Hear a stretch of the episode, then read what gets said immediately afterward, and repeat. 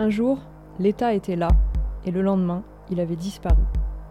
Les quelques flics et militaires qui restaient avaient levé le camp dans la nuit. Même maintenant, plusieurs mois plus tard, tu ne sais pas vraiment pourquoi ils sont partis.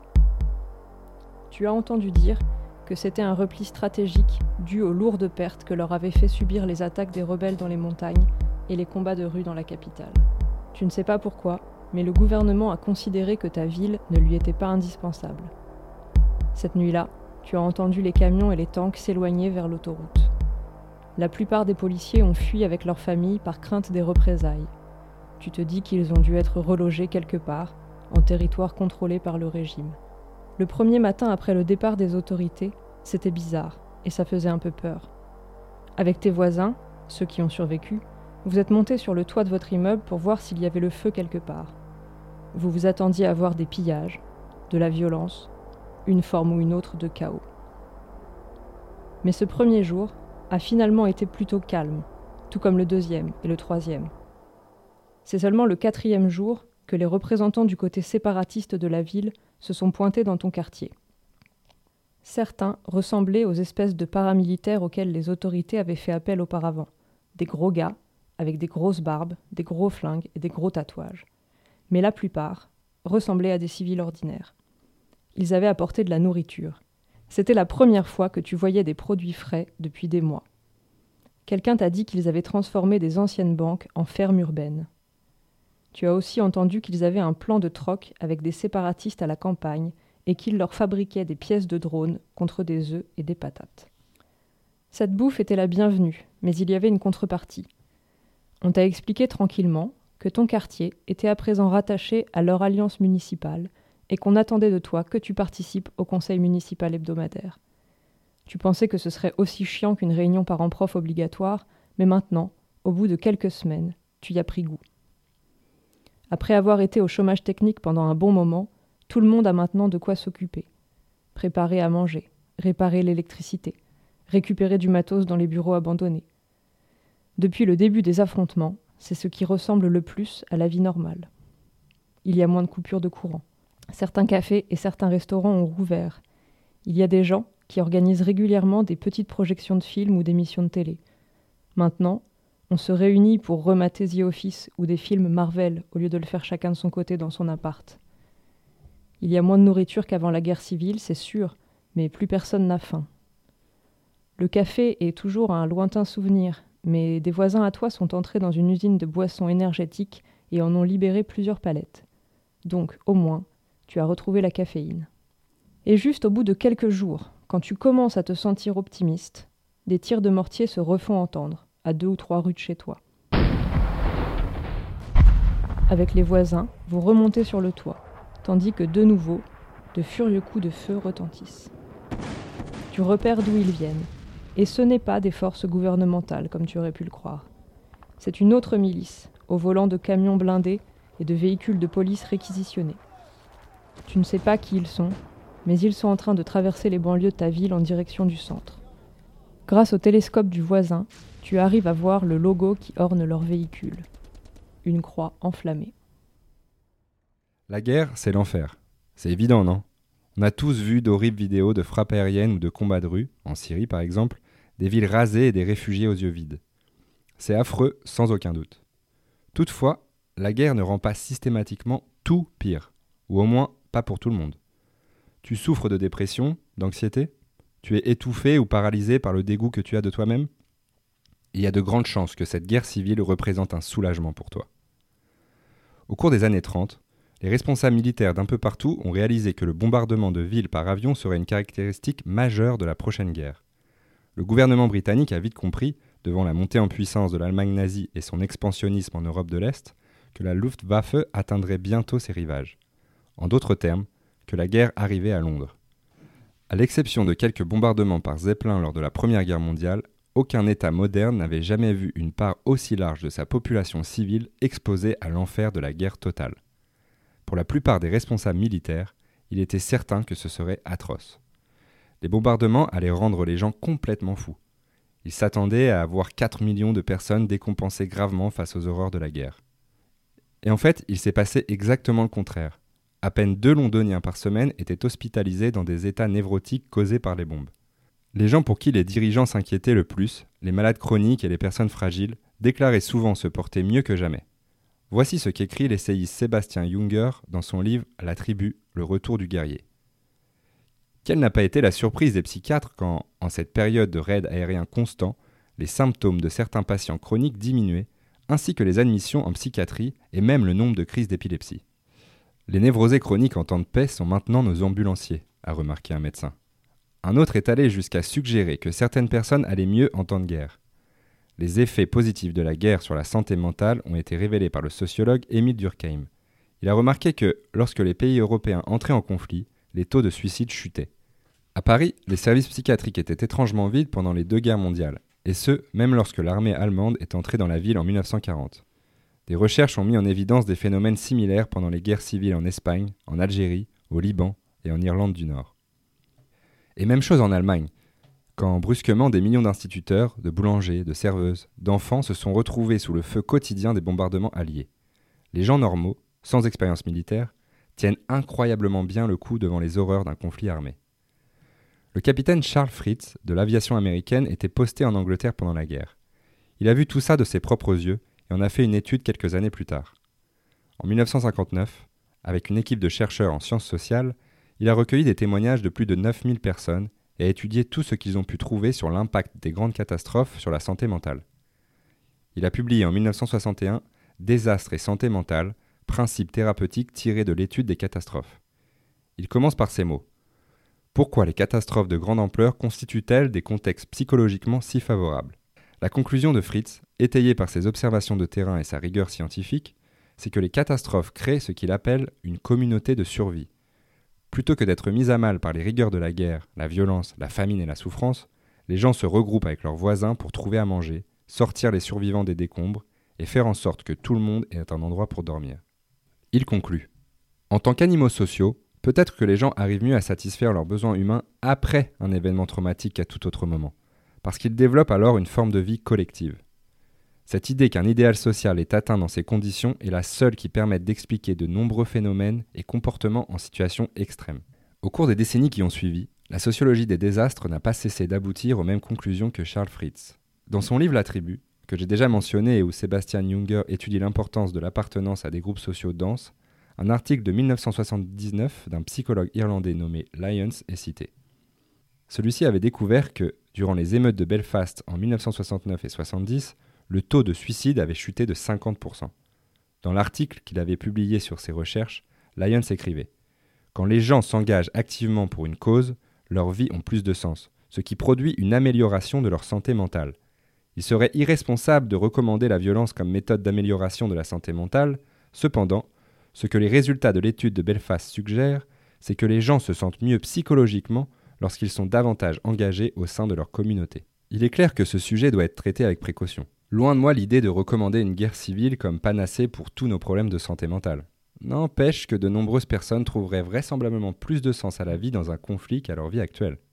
Le 10 mai 2018, la chaîne NBC publie sur son site un article basé sur les données des assurances maladie concernant la prévalence de la dépression clinique à l'échelle nationale. Le titre offre un résumé franchement assez fidèle de l'article. La dépression clinique est en hausse chez tout le monde. NBC a interrogé le docteur Laurel Williams, directrice du service de psychiatrie à l'hôpital des enfants du Texas. Elle explique Les gens se sentent souvent débordés et s'en inquiètent. On manque de lien social, on passe trop de temps face aux écrans plutôt que face à des gens. Si on n'a pas un groupe social à qui demander de l'aide, le désespoir n'a nulle part où aller. Je sais que je vous ai demandé d'imaginer pas mal de choses au fil de cette série, mais là franchement, je pense que la plupart d'entre vous n'aura pas tellement d'efforts à faire pour imaginer ce que c'est d'avoir un boulot qui ne vous fait pas vibrer, vivre seul dans un appartement exigu, vous sentir déconnecté des gens qui vous entourent. Si tu as déjà passé des semaines sans trouver le temps de voir tes amis ou ta famille, tu vois très bien comment ça peut participer à déclencher une dépression. Si ton existence ressemble à ça, c'est-à-dire un taf qui phagocyte ta vie sociale, plus le sentiment que pas grand-chose de ce que tu fais n'a vraiment d'importance, alors notre guerre civile hypothétique pourrait se révéler une occasion de trouver du sens, quand bien même tu ne serais pas fervent partisan d'un bord ou de l'autre, ou animé de convictions politiques pour lesquelles tu serais prêt à mourir. À Kiev, l'occupation de Maïdan vivait grâce à un réseau de militants qui approvisionnaient les occupants en nourriture, matériel médical et autres denrées périssables.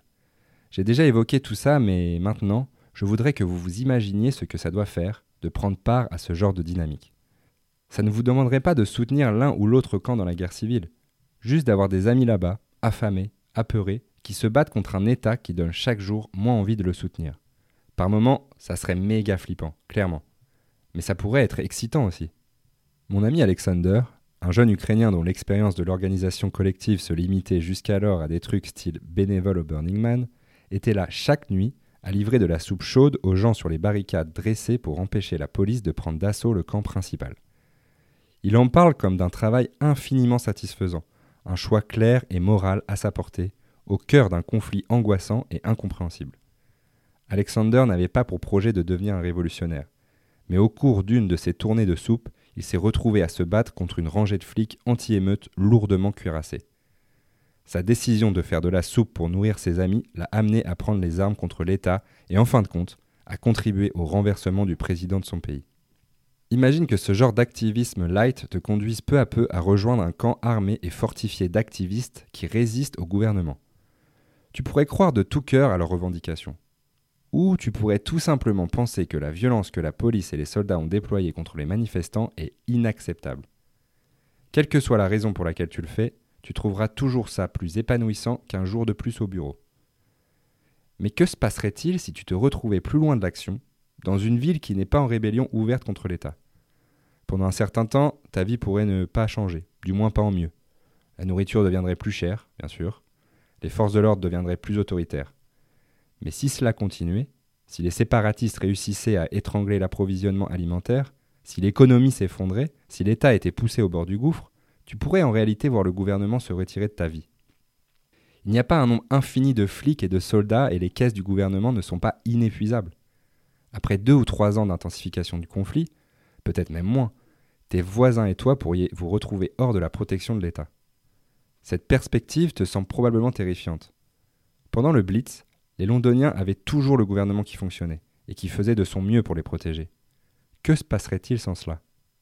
On a relativement peu d'exemples qui pourraient nous dire comment aujourd'hui des Américains réagiraient à l'effondrement temporaire du gouvernement. L'une des rares études de cas qui pourrait nous éclairer est l'ouragan Katrina.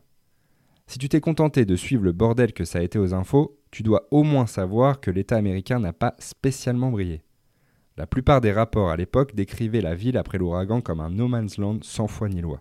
Le 1er septembre 2005, l'agence Associated Press écrivait Les victimes de la tempête ont été violées et battues. Des combats et des incendies ont éclaté. Des cadavres gisent à l'air libre. Des hélicoptères de sauvetage et des agents des forces de l'ordre ont été visés à l'arme à feu, tandis qu'aujourd'hui, la Nouvelle-Orléans sous les eaux sombrait dans l'anarchie. Les présentateurs télé décrivaient les hôtels comme étant tombés aux mains des gangs. Le chef de police de la Nouvelle-Orléans, Eddie Compass, a raconté devant les caméras des histoires sordides de fusillades désespérées entre des flics débordés, des gangsters dangereux et des snipers frénétiques. Pendant très longtemps, on tenait pour acquis que l'ouragan Katrina avait semé l'anarchie dans son sillage. Et en fait, c'est pas complètement faux. Mais la réalité de la situation, c'est que l'anarchie, c'est pas forcément si terrible que ça. Cinq jours après que Katrina a frappé la ville, le colonel de la garde nationale de Louisiane, Thomas Beran, s'est rendu au Superdome, le stade qui a servi de refuge à des milliers de personnes. Il s'était préparé, à cause de dizaines de gros titres horribles, à voir des tas de cadavres. Son convoi comprenait un semi-remorque réfrigéré et trois médecins pour dresser une morgue de fortune et s'occuper des morts. Il est arrivé en s'attendant à voir au moins 200 corps. Il en a trouvé six. Quatre étaient morts de cause naturelle, un d'overdose et un s'était suicidé. Personne n'avait été tué à l'intérieur du Superdome. En fait, il n'y a vu que très peu de traces de violence. Voilà ce que j'ai trouvé dans un excellent article de nola.com. Ils ont interviewé un sergent de la garde nationale sur ces histoires de violence cauchemardesques à la suite de Katrina. Je pense que 99% de tout ça, c'est des conneries. Attention, je suis pas en train de dire qu'il s'est rien passé de moche. Mais je n'ai vu aucun meurtre, ni viol, ni égorgement, ni quoi que ce soit. 99% des réfugiés du Superdome ont eu un comportement impeccable. Eddie Jordan, le procureur de la République de la Nouvelle-Orléans, a confirmé 4 meurtres à la suite de l'ouragan Katrina ce qui signifie que cette semaine cauchemardesque n'a pas été plus violente pour la Nouvelle-Orléans qu'une semaine ordinaire. Ces histoires que le chef de la police a racontées sur des flics se livrant à de multiples fusillades avec des gangsters, ça non plus ça n'a pas eu lieu. La sécurité était inexistante au Palais des Congrès, qui d'ailleurs n'a jamais été désigné comme refuge. Les autorités n'ont fourni ni nourriture, ni eau, ni soins médicaux jusqu'à ce que les troupes sécurisent le bâtiment le vendredi après la tempête. S'il est vrai que le Palais des Congrès a été témoin de nombreux méfaits, y compris des pillages massifs et des coups de feu isolés et que beaucoup de gens à l'intérieur étaient terrorisés, les hordes de réfugiés, pour la plupart, n'ont pas recouru à la violence comme le voudrait la légende. Bien sûr, il y a eu pas mal de pillages, à la fois de nourriture et d'alcool. Mais Jimmy Ford, l'un des rares fonctionnaires à avoir séjourné dans le Superdome, n'a pas vu commettre un seul crime. Il y a eu un signalement d'un homme qui a essayé d'agresser sexuellement une jeune fille, un seul. Mais des civils l'ont tabassé et livré à la police. Bien évidemment, il y avait un certain nombre de gangsters au Superdome, mais selon le maire David Baldwin, ils avaient plutôt tendance à aider qu'à entraver le travail de sauvetage. Voilà ce dont il se souvient une fois que le convoi est arrivé et a commencé à s'occuper des gens et à distribuer des fournitures. Des gars qui ressemblaient à des racailles avec le froc en bas des fesses se les bougeaient vraiment les fesses. Ils ramassaient des déchets et accompagnaient les gens au Superdome. Cette réalité ne correspond pas du tout à ce que les médias grand public pourraient nous faire croire. Mais le fait est que la plupart des gens, dans la plupart des situations, veulent que les choses se passent le mieux possible, avec bon sens. Même quand les ressources s'épuisent, quand le danger se cache à chaque coin de rue et quand toutes les formes d'ordre qui nous sont familières s'effondrent, la majorité des êtres humains sont plus susceptibles de collaborer que de se métamorphoser en fous furieux qui violent tout ce qui bouge sur fond de paysages post-apocalyptiques. Il existe une quantité extraordinaire de données sur ce phénomène. J'ai trouvé à ce sujet une étude publiée en 2017 par l'Institut international pour l'environnement et le développement. Elle rassemble des données sur les catastrophes partout dans le monde et montre que les conclusions de Charles Fritz n'ont rien perdu de leur pertinence. La plupart des recherches actuelles révèlent que si tu te trouves victime d'une catastrophe naturelle, tu as plus de chances d'être aidé par des groupes de gens organisés spontanément que par les autorités locales ou fédérales. Voici une citation de ce rapport de 2017. À Katmandou, après le tremblement de terre d'avril 2015, les habitants du coin ont été les premiers à intervenir en extirpant leurs proches et leurs voisins des décombres. Ils ont construit des abris temporaires pour ceux qui avaient perdu leur maison.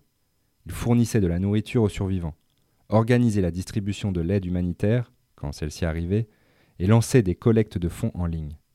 Dans les premiers jours qui ont suivi le tremblement de terre de Marmara en 1999 en Turquie, qui a tué plus de 17 000 personnes et provoqué des dégâts et des perturbations énormes, l'État et d'autres organismes ont tout d'abord été incapables de fournir ou de coordonner l'aide humanitaire. Les activités de secours et de sauvetage ont été menées principalement par des voisins, des proches, des groupes de volontaires formés spontanément et par certaines ONG. Dans une enquête menée auprès des victimes du tremblement de terre, 34% des sondés ont déclaré avoir surtout été aidés immédiatement après la catastrophe par leurs familles et leurs voisins, voire par eux-mêmes. Seuls 10,3% ont mentionné l'aide de l'État. On a pu voir également des exemples de cette solidarité dans différents pays en 2004, après le tsunami de l'océan Indien.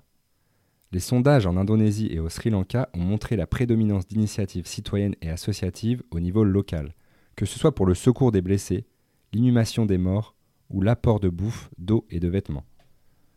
Au Sri Lanka et en Thaïlande, dans les jours suivant le tsunami, presque tous les sauvetages et premiers soins ont été prodigués par des gens du coin. Ce rapport montre également qu'alors que les médias ont tendance à insister sur la panique et les pillages au lendemain des catastrophes, et que les plans de gestion de crise partent en général du principe que c'est comme ça que les gens réagissent, ce genre de comportement, s'il n'est pas sans précédent, est loin d'être la norme. Les groupes et individus deviennent généralement plus unis, sont plus soudés et plus altruistes dans ce genre d'événements. C'est également une erreur de croire que les communautés touchées restent passives lors d'une catastrophe, attendent que des organisations viennent les sauver et refusent de prendre part au travail d'entraide. Les catastrophes mettent une énorme pression sur les sociétés et les institutions, mais pour les citoyens aussi, la vie ordinaire et sa routine sont interrompues, ce qui les pousse à endosser de nouveaux rôles, de nouvelles responsabilités, pour tenir face à la situation. Le désir d'aider lors d'une crise est très fort, c'est souvent un besoin impérieux d'agir. À partir de quel moment éprouverez-vous le besoin vital de faire quelque chose? La réponse à cette question est différente pour chaque personne qui écoute. Certains d'entre vous descendraient dans la rue dès les premiers jours du mouvement. D'autres seraient comme mon pote Alexander, sympathisant d'un camp ou de l'autre au début, passant étape par étape d'un simple soutien moral à une résistance active face à l'État. Impossible de prévoir ce que n'importe qui fera quand sa vie quotidienne sera suspendue par le chaos et la guerre. Je dirais que la plupart d'entre vous ne choisiront pas de prendre les armes d'une manière ou d'une autre. La plupart des gens, dans la plupart des pays, dans la plupart des guerres civiles, ne sont pas spontanément portés à combattre. Mais passé un certain point, il n'y aurait plus moyen de rester complètement neutre non plus, surtout si vous habitez dans un coin où le gouvernement aurait perdu le contrôle. Des millions de Syriens se sont retrouvés dans cette situation précise, avec un groupe comme l'armée syrienne libre ou le Front al-Nosra qui s'était retrouvé à contrôler leur quartier. Généralement, des constellations de groupes vaguement alliés et souvent antagonistes finissaient par diriger une ville ou une région comme un État le ferait. En tant que belligérants, les rebelles étaient occupés à combattre le dictateur et à se battre les uns contre les autres. Dans de nombreuses régions de la Syrie, cette situation a laissé la responsabilité de la gouvernance entre les mains des civils habitants aux environs. C'est le début des conseils locaux. À présent, je vais vous lire un extrait d'un article de International Review au sujet de ce phénomène. Les individus ont cherché à répondre aux besoins élémentaires et à assurer la stabilité de leur communauté en créant des conseils locaux. Ces instances existaient dans la plupart des villes rurales, mais s'étaient également formées autour de quartiers, dans les villes et au niveau départemental. En 2015, le nombre de ces conseils était estimé à environ 400. D'après un sondage de 2016 portant sur 105 conseils locaux situés dans le territoire tenu par l'opposition, 57% ont été formés par consensus et 38% via des élections. Cette affirmation est également appuyée par d'autres sondages. La majorité de ces conseils ont été créés en 2012 et 2013 et restructurés une fois par an en moyenne. À quoi servaient ces conseils locaux? À prendre en charge quotidiennement la plupart des choses nécessaires pour que la zone soit vivable. Ça nous donne une idée de comment les communautés américaines pourraient réagir à la chute de l'État. Certains des conseils locaux étaient financés par des expatriés fortunés et par des ONG étrangères. Ailleurs, ce sont des groupes rebelles qui contrôlaient les conseils. Il s'agissait parfois de groupes laïcs comme l'armée syrienne libre, mais parfois aussi d'organisations islamistes comme Harar al-Sham. Évidemment, les Shura, qui sont une institution consultative islamique, risquent peu d'apparaître aux États-Unis. Mais dans de nombreuses communautés, l'institution la plus influente en dehors de l'État, c'est l'Église. Dans les zones urbaines, les églises possèdent souvent le plus grand patrimoine immobilier de la région. Ce sont également le genre de bâtiments que les forces militaires et les extrémistes sont réticents à cibler. De plus, de nombreuses églises prendront la responsabilité de nourrir et soigner les membres de leur communauté. Au milieu des pénuries alimentaires, des pannes d'électricité, des affrontements qui mettent les gens à la rue et qui font de nombreux blessés, je vois bien les églises devenir des refuges, en particulier ces réseaux d'églises bien dotés. Mais les choses pourraient prendre un tour plus sombre dans certaines parties du pays. Les chrétiens dominionnistes pensent que la nation entière devrait être gouvernée par les règles très spécifiques d'une branche du christianisme pentecôtiste. Ted Cruz est un sénateur républicain important, et son père, Raphaël Cruz, est un dominioniste américain notoire. D'après un rapport de Political Research Associates sur le mouvement dominioniste, pendant un sermon de 2012 dans l'église New Beginnings de Bedford au Texas, Raphaël aurait décrit la campagne de son fils pour le Sénat comme l'accomplissement d'une prophétie biblique. Selon elle, Dieu sacrerait des rois chrétiens qui auraient la charge, le temps venu, de transférer les richesses des méchants aux justes. Donc, selon son père, Ted Cruz a été sacré par Dieu pour aider les chrétiens et les soutenir dans leurs efforts pour occuper la terre, la dominer et pour investir les marchés. Ce transfert de richesses, dit encore Raphaël Cruz, soulagera les chrétiens de leurs malheurs financiers permettant aux vrais croyants d'atteindre des positions politiques et culturelles de pouvoir, à partir desquelles ils pourront construire une civilisation chrétienne.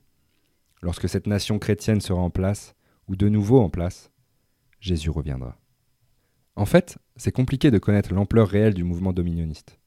Pour l'instant, il se concentre principalement sur l'accès au pouvoir par des voies légales. Mais si l'État s'effondre dans des régions importantes, que se passera-t-il? J'ai du mal à imaginer Ted Cruz en chef de guerre testostéroné bien que ça ferait un super point de départ pour un roman graphique. Cependant, les dominionistes sont très présents dans le mouvement des miliciens, un mouvement paramilitaire d'extrême droite. Les plus ambitieux d'entre eux essaieront de bâtir des fiefs par la violence. Certains parmi eux pourraient réussir. Si le vécu des Syriens peut servir d'exemple de quelque sorte que ce soit, ces groupes d'extrémistes auraient beaucoup de mal à exercer un contrôle total sur des régions importantes, surtout s'ils se battent contre l'État de nombreux Américains se retrouveraient acculés au même compromis que des millions de Syriens actuellement. Coopérer avec des extrémistes violents afin de se protéger d'un destin encore pire. En pratique, ça pourrait donc signifier collaborer avec des gens dont on sait qu'ils font des choses horribles. J'ai trouvé un article sur pbs.com qui contient des interviews avec plein de Syriens qui participent à des conseils locaux. L'un d'eux, un gars qui s'appelle Yassine Kassab, dit ceci. Dans les conseils, il y a des libéraux et des démocrates. Ensuite, il y a des islamistes modérés, et aussi des nationalistes et des anciens membres du parti Baas, etc. Mais d'une certaine façon, ce n'est pas très important. En général, les conseils ne sont pas idéologiques, surtout pas au niveau local, ce qui, d'une certaine manière, les rend efficaces. Ça n'a pas d'importance si quelqu'un est de gauche et que son voisin est un islamiste. Ils sont là parce que l'un d'entre eux sait comment faire fonctionner le système hydraulique et l'autre s'y connaît en éducation. Ils travaillent ensemble sur des projets concrets pour le bien de la communauté. Le scénario le plus optimiste si l'État s'effondre là où tu vis ressemble probablement au Rojava dans le nord de la Syrie. Cette région compte à peu près 3 millions d'habitants et il s'organise selon un système appelé le confédéralisme démocratique. Au niveau local, c'est à peu près le scénario idéal avec des conseils. Le nom qu'il donne à ces structures se traduit approximativement par commune ou municipalité. Environ 3000 conseils de ce genre gèrent les services de base et la sécurité de la majorité des 3 millions d'habitants du Rojava. Ces organismes s'occupent du travail de terrain pour lequel, ici, on compte sur l'État, mais ils ne peuvent pas légiférer. Les fonctions administratives plus importantes reviennent à la Fédération démocratique de Syrie du Nord, ou NDFS, une organisation parapluie créée par le PYD, ou Parti de l'Union démocratique. À l'origine, le PYD est un parti politique. Il est même principalement issu d'une tradition séparatiste et militante kurde très ancienne, qui existait déjà dans la région et pas seulement en Syrie. Vous n'êtes pas là pour entendre parler de politique syrienne et je ne suis pas un expert. Ce qu'il faut retenir, c'est qu'il y a des aspects du phénomène au Rojava qui sont fondamentalement ancrés dans la culture kurde et l'histoire locale, mais il y a d'autres aspects majeurs qui pourraient potentiellement être reproduits aux États-Unis. Le confédéralisme démocratique, l'idéologie derrière le NDFS au Rojava, a été pensé par un mec qui s'appelle Abdullah Ocalan. Ocalan est, selon la plupart des descriptions, un terroriste, même s'il fait partie de ces terroristes que beaucoup de gens préfèrent appeler un combattant de la liberté. On peut facilement défendre les deux versions. Il est dans une prison turque depuis un bon bout de temps maintenant, mais il a pu continuer à écrire des livres. Ocalan n'a pas inventé le confédéralisme démocratique tout seul. Son travail repose sur les idées d'un philosophe anarchiste américain, Murray Bookchin. L'idée qui sous-tend le Rojava, c'est une extrême participation au gouvernement local. Ces communes envoient des membres de leur conseil pour se coordonner avec la force militaire régionale, les YPG, et organiser la vie de millions de gens. Les YPG, ou Unités de protection du peuple, représentent la partie la plus importante des forces démocratiques syriennes, les gens que les États-Unis ont massivement soutenus militairement en Syrie. Une des raisons pour laquelle l'exemple du Rojava me fascine, c'est que pendant la guerre civile en Syrie, ils ne se sont pas opposés frontalement au gouvernement. En fait, d'autres acteurs politiques locaux les ont même beaucoup critiqués pour avoir à l'occasion traité avec le régime d'Assad. Mais je crois que ce genre de mouvement serait plus à même de s'attirer la sympathie de millions d'Américains qu'un courant communiste hardcore ou qu'une église radicale. En fait, le Rojava s'est révélé au monde et s'est établi comme une puissance locale quand il a mené et gagné la bataille contre les extrémistes religieux locaux, c'est-à-dire Daesh. La plupart d'entre vous se trouveraient sûrement embarqués par ce type de mouvement plutôt que par un combat plus extrême et plus idéologique à la base. Aux États-Unis, ça commencerait sûrement par l'engagement de bénévoles qui voudraient garantir la sécurité de leur communauté. Ils ne prendraient pas les armes contre l'État, mais ils tiendraient des barricades et des checkpoints pour être sûrs que personne de dangereux ne pénètre dans leur quartier et menace la sécurité des gens. Ils se coordonneraient avec d'autres quartiers pour cultiver et distribuer de la nourriture, partager des connaissances médicales et du matériel de protection, pour que les choses se passent au mieux pendant le retrait du gouvernement et la course au pouvoir des groupes extrémistes. Ce n'est pas très difficile de s'imaginer faire ça, au moins pendant un temps. Si vous avez vu des images des inondations à Houston en 2017, vous avez vu que des gens ont spontanément organisé les recherches des disparus et réuni de la nourriture et du matériel pour les autres membres de leur communauté. Comme je le disais, tout indique que c'est un réflexe humain en cas de catastrophe. S'organiser à une plus grande échelle que celle du quartier devient nécessaire quand les choses durent suffisamment pour affaiblir le pouvoir de l'État. La majorité d'entre nous ne vit pas dans des endroits où l'agriculture suffit à nourrir la population, ou du moins pas dans l'immédiat. D'après certains urbanistes, toutes les grandes surfaces vides de nos banlieues et de nos centres-villes pourraient, moyennant un peu d'huile de coude, être aménagées en fermes urbaines indoor. Mais en attendant, la seule solution pour nourrir tout le monde, c'est de coopérer avec les voisins y compris les communautés rurales qui nous fournissent. Dans le nord et le nord-est des États-Unis, à peu près 80% de la nourriture est importée. Le Midwest et le nord de la côte ouest, par contre, sont, a priori, moins vulnérables à la pénurie. Mais un conflit quel qu'il soit, surtout s'il touche, ne serait-ce qu'un peu au réseau d'eau du centre de la Californie, ferait monter en flèche le prix des denrées. À l'heure actuelle, l'Amérique rurale et l'Amérique urbaine sont extrêmement divisées sur le plan politique. Mais chacune a des ressources dont l'autre a besoin. L'avantage d'un système comme au Rojava, c'est que les gens vivraient et s'organiseraient au niveau local, tout en continuant à coopérer avec d'autres entités pour que les marchandises et la nourriture circulent bien. En Syrie, ce système fonctionne à peu près malgré les divergences religieuses et culturelles majeures que peuvent avoir les communautés locales. Des radicaux d'extrême gauche qui prônent une idéologie égalitaire peuvent coexister et la plupart du temps coopérer avec des communautés tribales profondément religieuses. D'après un rapport du think tank Atlantic Council sur le Rojava, cette structure permet une certaine autonomie locale, mais dans les limites du contrôle par la Fédération démocratique du Nord de la Syrie et par les forces démocratiques syriennes. Bref, le PYD et ses affiliés ont introduit un système politique entièrement nouveau pour assurer la sécurité des zones qu'ils ont prises à l'État islamique, tandis que le fondement sociétal de ces localités reste inchangé. Pour l'instant, la possibilité pour les Arabes d'avoir un poids politique dans ces structures à dominante kurde semble offerte par la voie électorale au niveau des conseils locaux municipaux, par l'enrôlement dans les unités municipales de protection civile ou dans les forces démocratiques syriennes qui recrutent de plus en plus d'Arabes. Pour les révolutionnaires d'extrême gauche, tout dépend trop souvent d'une refonte complète, mais chimérique, de l'organisation sociale ce qui présuppose une révolution totale et un État fort exerçant un contrôle descendant, CF l'URSS. L'exemple du Rojava, au contraire, et c'est pourquoi je crois il peut plaire à certains Américains, permet une autonomie locale conséquente, mais n'empêche pas que d'autres trucs fonctionnent encore à grande échelle. C'est une organisation économique qui ne requiert pas que chacun soit un expert en théorie politique. C'est ce qu'on appelle une économie municipalisée. Janet Bill, une militante et essayiste qui a écrit un livre sur le municipalisme libertaire, explique les choses ainsi. Le municipalisme libertaire pose une forme de propriété publique réellement publique. L'économie politique qu'il propose ne repose pas sur la propriété privée, ni sur une propriété éclatée entre plusieurs petits collectifs, ni sur la nationalisation.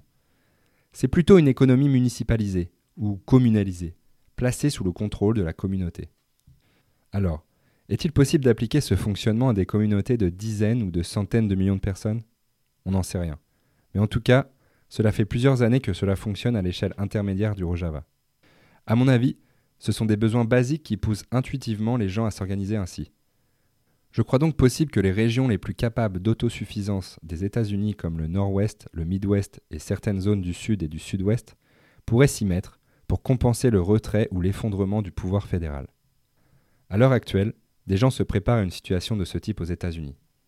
Si des dominionnistes se préparent à se battre pour leurs croyances, des groupes d'aide aux sinistrés se sont, de leur côté, dotés de réseaux à l'échelle nationale pour organiser l'autodéfense communautaire et assurer l'approvisionnement en produits de première nécessité après des ouragans et des tornades.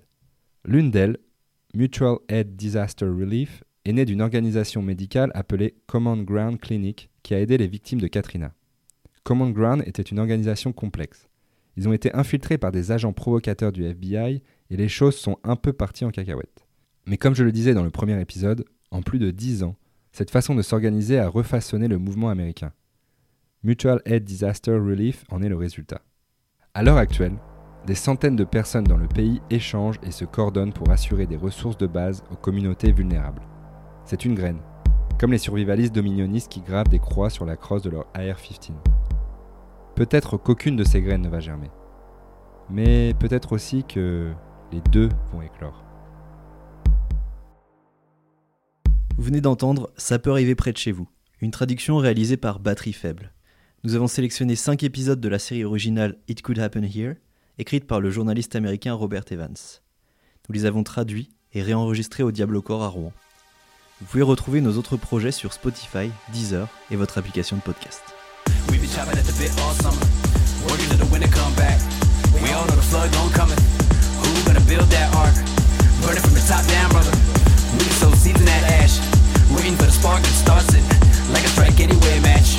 Like a strike anywhere match, like a strike anywhere match. Waiting for the spark that starts it, like a strike anywhere match. They building condos while you sleep, my man. Up goes another as we speak, my man. And by the time you out them sheets, my man, they'll replace every dead building on your street, my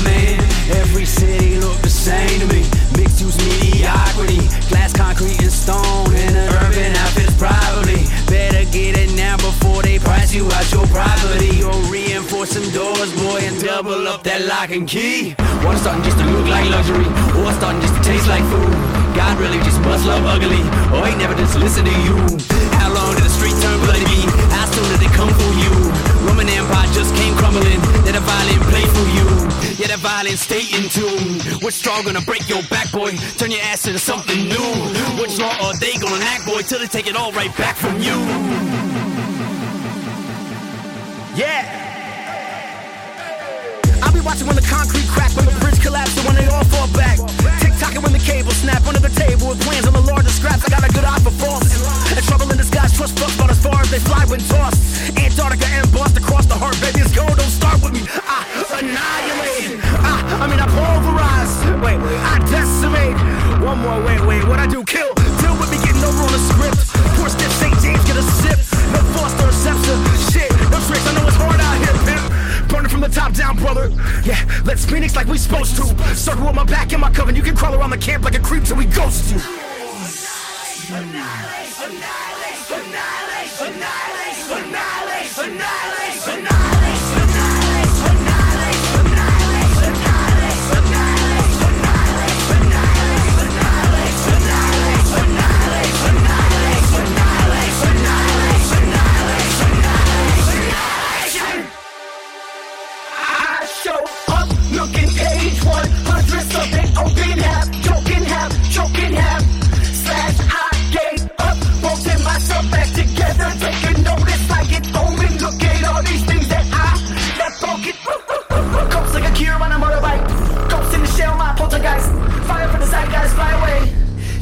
And annihilates. Tastes like batteries, lime, casualties, uh, subhuman, subprime. I ain't got time for that. No, I'm a strike anywhere match. I'm fucking dying, I'm fucking living, ain't fucking lying, ain't fucking kidding. I pull the pin out, get the lead